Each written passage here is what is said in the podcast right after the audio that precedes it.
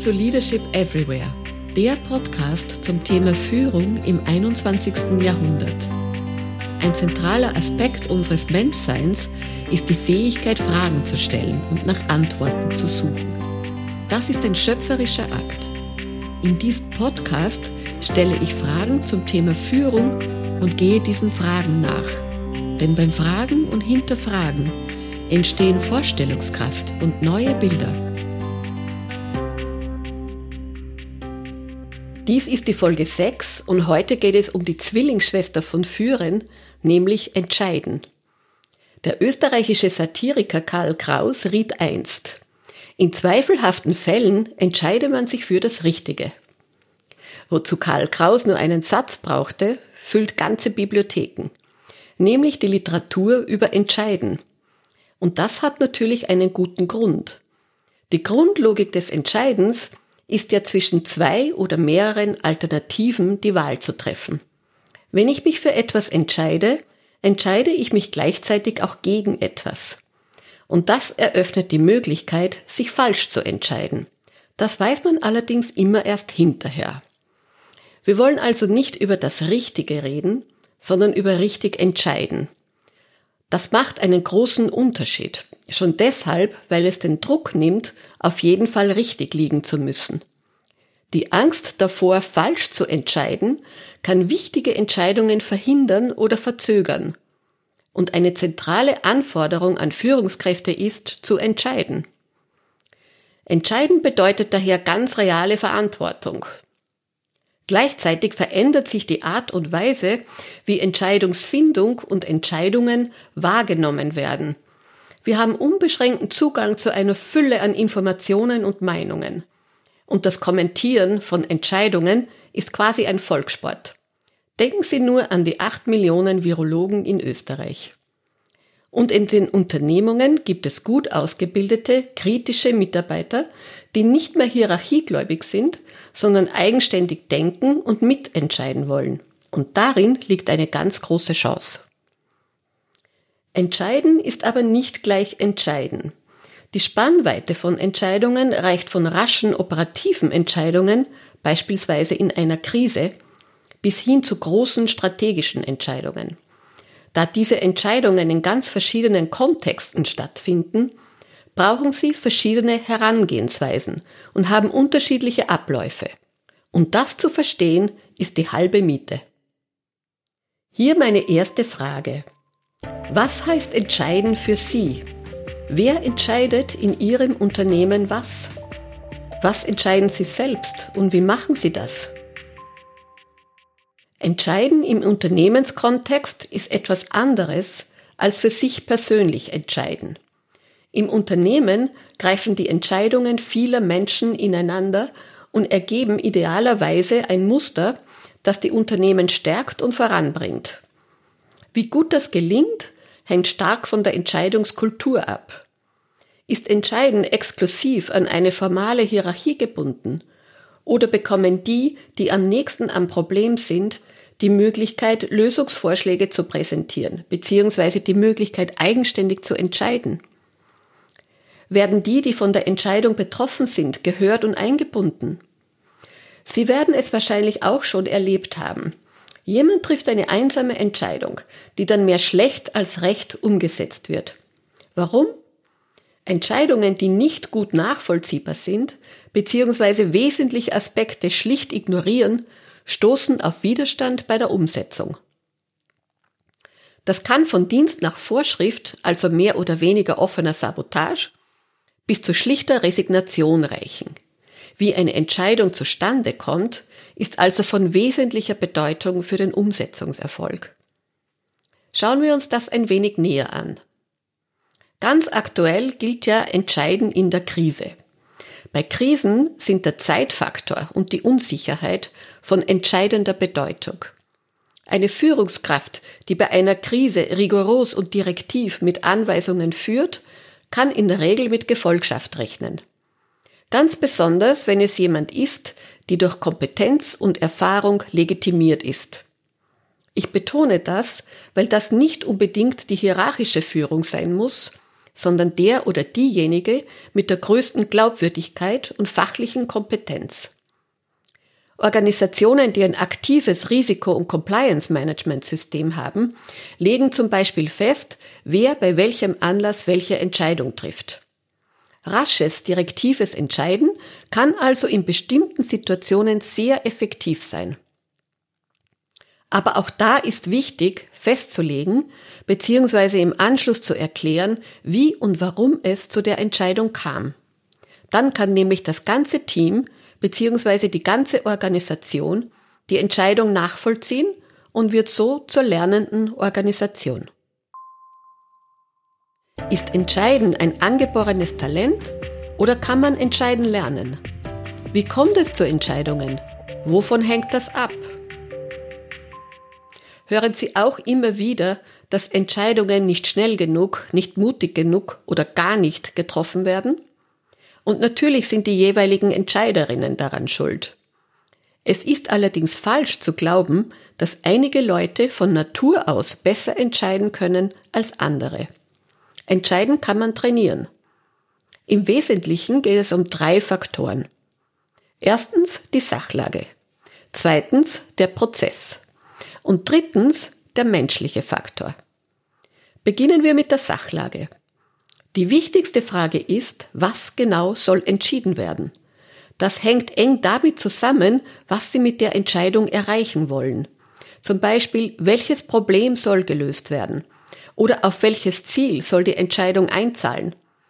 Darüber muss es Klarheit geben. Dann kann man sehen, welche Daten und Fakten haben wir, beziehungsweise welche brauchen wir. Was bleibt offen?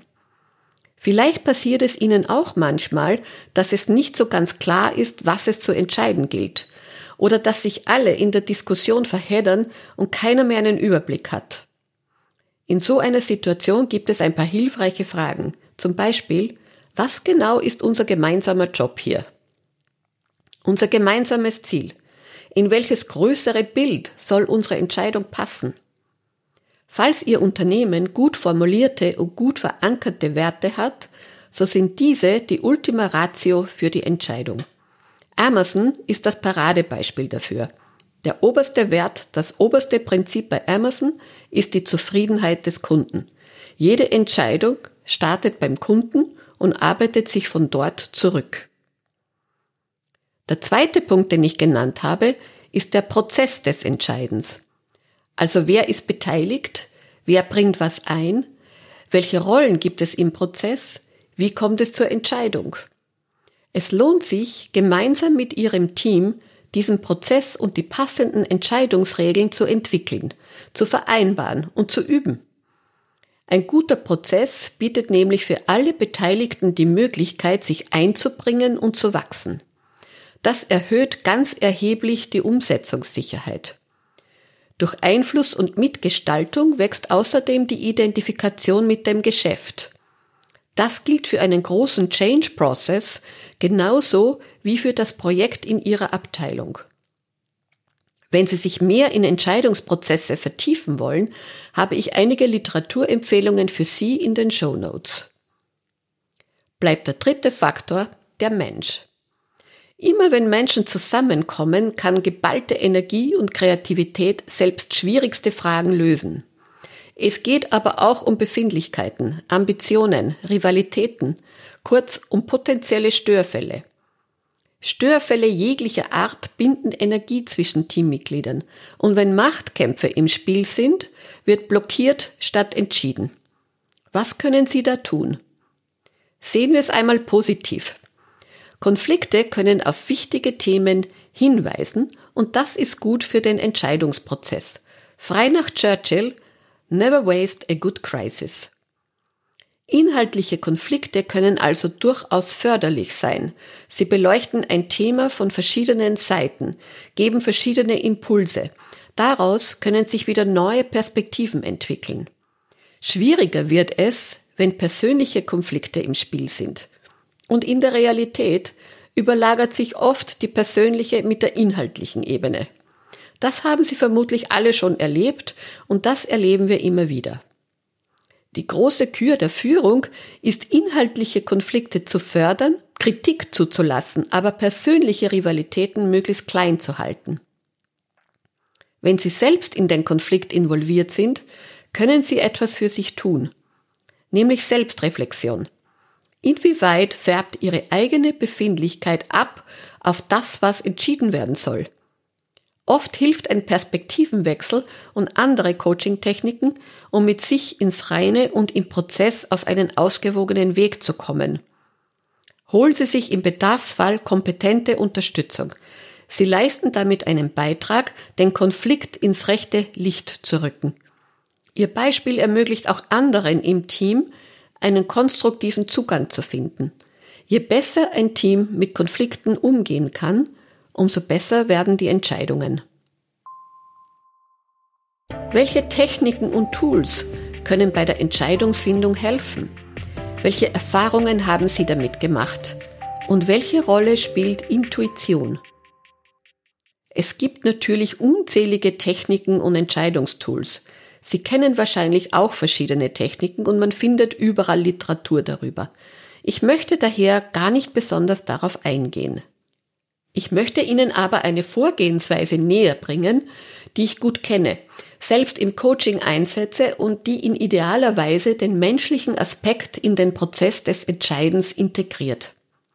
Die ursprüngliche Idee stammt von Walt Disney und er hat die Methode eingesetzt, um auch fantastisch anmutende, kontroverse Projekte auf den Weg zu bringen.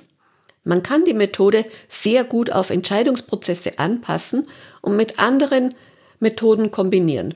Es ist nur wichtig, die Grundidee zu verstehen. Diese Grundidee beruht darauf, dass für gute Entscheidungen verschiedene Aufgaben wahrgenommen werden müssen und man die in einer Art Rollenspiel im Team verteilen kann. Stellen Sie sich Folgendes vor. Jemand kommt mit einer neuen Idee, zum Beispiel ein neues Produkt, eine IT-Lösung, ein Kostensenkungsprozess oder ähnliches. Beim Entscheidungsprozess gibt es dann grundsätzlich zwei Gefahren. Erstens, die Gruppe denkt sehr ähnlich, ist sich rasch sicher und blendet dabei wichtige Faktoren aus. Oder die Idee stößt nicht überall auf Gegenliebe, Bedenkenträger treten auf, Skeptiker und rasch dreht sich die Diskussion, um was alles nicht geht. Entscheiden wird schwierig. Überlegen Sie einmal, was würde passieren, wenn Sie im Team verschiedene Rollen festlegen. Da ist einmal der Idea Champion. Sie hat die Aufgabe, das Projekt vorzustellen, seine Vorzüge zu erläutern, welche Probleme es lösen wird und was es dem Unternehmen insgesamt bringen wird. Sie kann sich ganz auf die Idee konzentrieren, ohne auf die Machbarkeit einzugehen. Jemand anderer oder mehrere aus der Gruppe bekommen die Rolle der Macher. Deren Aufgabe ist es, Vorschläge für die Umsetzung zu machen, ohne die Idee an sich zu bewerten. Wie könnte es gehen? Was braucht es, um die Idee zu realisieren? Diese Gruppe konzentriert sich ganz auf das Umsetzen der Idee. Jetzt kommt die dritte Rolle ins Spiel, nämlich die des Challengers oder des Kritikers oder des Advocatus Diaboli, wie immer Sie die Rolle nennen wollen. Deren Aufgabe ist es, die Vorschläge der Macher zu überprüfen, mögliche Hindernisse, Hürden und ähnliches aufzuspüren und sichtbar zu machen. Das kann auch ein Stresstest sein. Versetzen Sie sich in die Zukunft und nehmen Sie an, die Entscheidung ist komplett schiefgegangen. Wie konnte das passieren? Was musste eintreten, dass dies passiert ist? Der Punkt ist, durch die Rollenverteilung wird jede Gruppe für verschiedene Aufgaben legitimiert. Das verändert das Diskussionsklima hin zu einem sachlichen, auf die Einlösung der jeweiligen Rolle gerichtet und weg von persönlichen Befindlichkeiten oder weg vom Gruppendenken. Und das Allerbeste, Sie können diese Methode auch mit den gleichen Leuten in allen drei Rollen spielen. Setzen Sie jeweils einen anderen Hut auf oder rotieren Sie Ihre Plätze. Das signalisiert den nötigen Rollen und damit Perspektivenwechsel. Und noch ein Tipp. Halten Sie auch ausdrücklich fest, welche Argumente letztendlich für die Entscheidung nicht berücksichtigt wurden. Entscheidungen müssen oft nachjustiert werden und Sie können dann auf diese Argumente zurückgreifen. Mein letzter Punkt. Ich werde öfter gefragt, soll man bei Entscheidungen auf seine Intuition hören? Also das Kopf- oder Bauchdilemma. Es ist natürlich so, dass bei vielen Entscheidungen einfach nicht alle Informationen vorhanden sind. Es gibt zu viele Unbekannte und sehr kopflastige Menschen können sich schwer tun, unter solchen unsicheren Umständen zu entscheiden.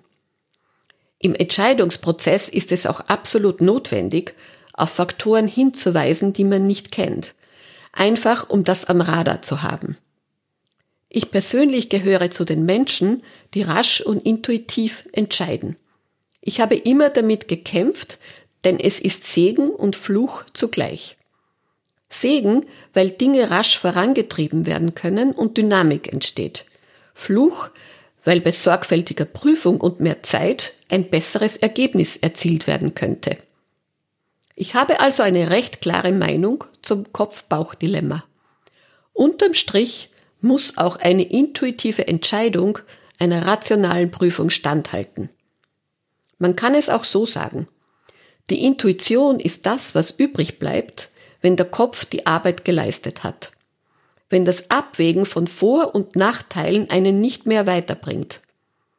Intuition ist das emotionale Gedächtnis.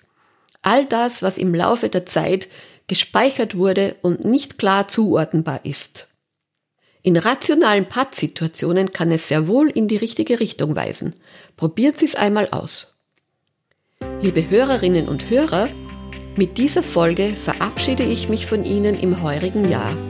Sie hören wieder von mir am 7. Jänner mit der englischen Fassung dieser Folge.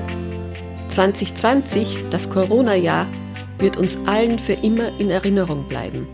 Möge es nun endlich zu Ende gehen. Ich wünsche Ihnen schon jetzt ein friedvolles, hoffnungsvolles und fröhliches Fest im Kreise Ihrer Lieben und ein fulminantes neues Jahr. Ich freue mich über Anregungen, Feedback, Widerrede und Fragen von Ihnen. Sie finden weitere Informationen und meine Kontaktdaten in den Show Notes. Meine Artikel, Blogposts und Tipps gibt es auf meiner Website www.abado-coaching.com.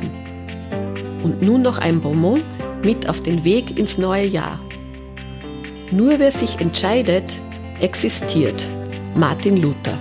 Bleiben Sie dran und bis bald. Ihre Gabriela Abado.